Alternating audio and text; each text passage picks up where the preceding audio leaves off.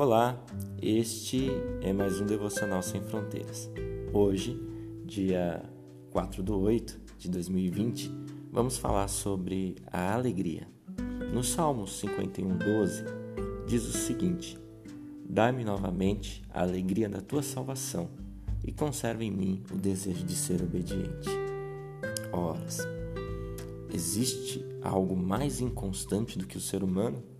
Um dia acorda alegre, no outro acorda triste, cabisbaixo. Existe alguém que toma as decisões mais contraditórias do que um ser humano?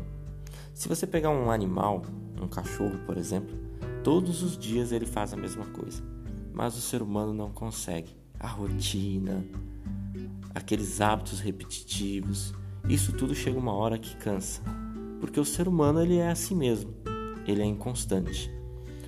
Por isso, o salmista ele fala: "Dai-me novamente a alegria da tua salvação". A alegria constante só pode ser obtida quando a depositamos em Deus, quando nos conscientizamos e tomamos posse da salvação que Deus dá para nós. Todos os dias temos que ser salvos e todos os dias então essa alegria vai nos preencher.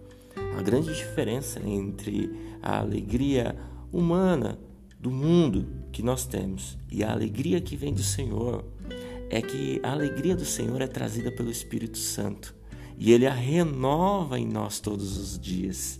Ela dura, ela é perene, enquanto que ao ser humano a alegria aqui é passageira.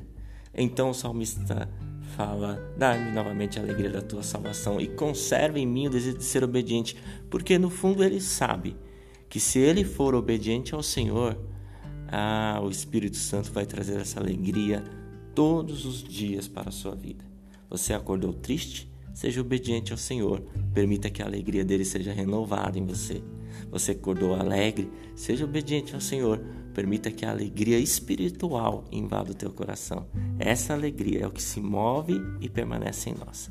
Que Deus abençoe a todos. Este é mais um Devocional Sem Fronteiras.